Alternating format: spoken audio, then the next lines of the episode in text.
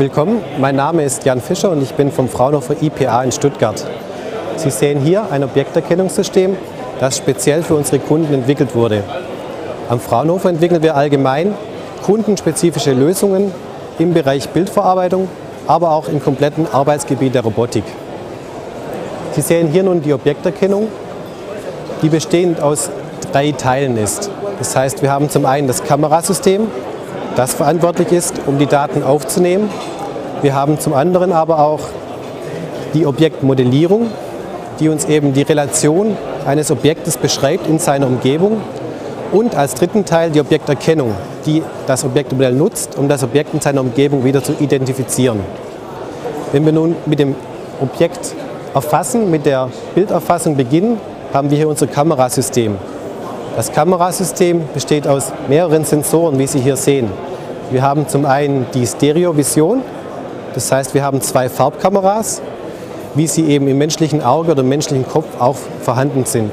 Wir haben zudem aber noch 3D-Sensorik, das heißt, wir haben einen PMD-Sensor, der uns direkt Tiefendaten aus der Szene ermittelt und einen Kinect-Sensor, der eben auch direkt 3D-Daten aus der Szene ableiten kann.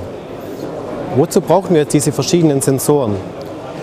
Wir haben das Stereokamerasystem, das uns von der Szene direkt hochgenaue 3D-Tiefendaten liefert. Jedoch sind diese Tiefendaten auf einen bestimmten Erfassungsbereich beschränkt und Sie kriegen nur Tiefendaten in den Bereichen, wo eben auch Textur auf der Szene vorhanden ist. Man kann sich das am einfachsten so vorstellen, wenn Sie zum Beispiel im Winter Skifahren gehen und es tritt starker Nebel auf, dann können Sie mit Ihren beiden Augen die Unebenheiten im Boden nicht mehr erfassen.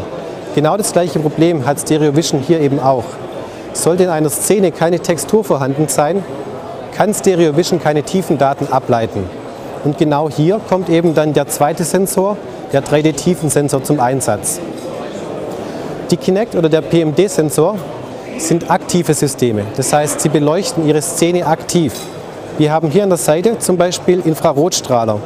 Die Infrarotstrahler projizieren ein Muster auf die Szene und anhand dieses Musters und der Reflexion zurück in das Kamerasystem können die beiden Sensoren Tiefendaten ableiten. Wenn wir nun diese beiden Systeme kombinieren, haben wir zum einen hochgenaue Tiefendaten durch das Stereo-Vision-System, zum anderen aber auch ein flächiges, dichtes Tiefenmodell durch die 3D-Tiefensensoren. Und genau diese Daten werden jetzt eben genutzt, um Objektmodelle zu beschreiben. Wenn wir nun ein Objekt erkennen möchten, wie zum Beispiel diesen Früchtetee, dann wird das Objekt vor dem Kamerasystem rotiert und das Kamerasystem nimmt verschiedene Ansichten von diesem Objekt auf.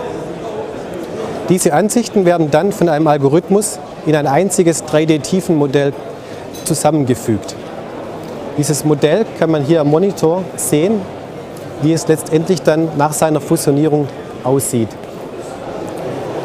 Dieses Modell wird nun verwendet, um von dem Objekt markante Merkmale zu extrahieren. Das heißt Merkmale, die später genutzt werden, um das Objekt wieder in der Szene zu erkennen. Diese Merkmale sehen nun folgendermaßen aus. Sie können sich vorstellen, dass zum Beispiel solche Texturunterschiede wie die Schriftzeichen hier sehr markante Merkmale für ein Objekt sind, anhand dessen man das Objekt wiedererkennen kann. Diese Merkmale sind jetzt farbabhängig, das heißt texturabhängig. Andere Merkmale sind 3D-Merkmale. Das heißt, hier wird die Oberfläche des Objekts beschrieben. Wir haben hier zum Beispiel eine flache Oberfläche oder hier an den Seiten des Objektes sehr markante Kanten. Und genau diese 3D- und 2D-Information wird nun verwendet, um das Objekt in der Szene wiederzuerkennen. Wenn ich das Objektmodell nun in der Szene platziere, dann extrahiert der Algorithmus von der kompletten Szene alle markanten Merkmale. Das sind hier in diesen blauen Punkten dargestellt. Diese blauen Punkte oder diese Merkmale werden wieder den bekannten Objektmodellen zugeordnet und anhand dieser Zuordnung kann ich nun bestimmen, wie das Modell in der Szene liegt. Das heißt, Sie sehen hier dargestellt diese Bounding-Boxen, die eben die Orientierung und Lage des Objektes in der Szene beschreiben.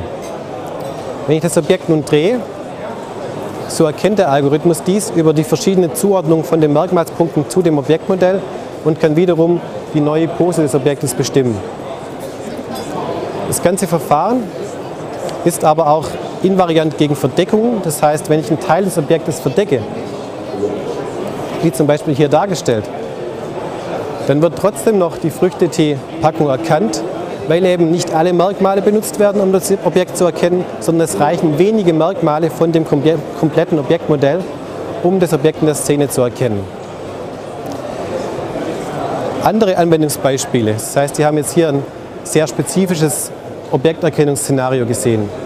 Wenn man das Verfahren nun überträgt in andere Gebiete, so haben wir zum Beispiel einen Kunden gehabt, der die Aufgabe hatte, in der Agrarwirtschaft zum Beispiel Kuhäute oder Kuhzitzen zu erkennen. Auch hier kommen ähnliche Verfahren zum Einsatz. Das heißt, wir können hier wirklich aus dem Fundus von diesen Merkmalen, von der Objektmodellierung, von der Datenakquise diese Technologien übertragen in andere Bereiche, um so verschiedenste Aufgaben zu lösen.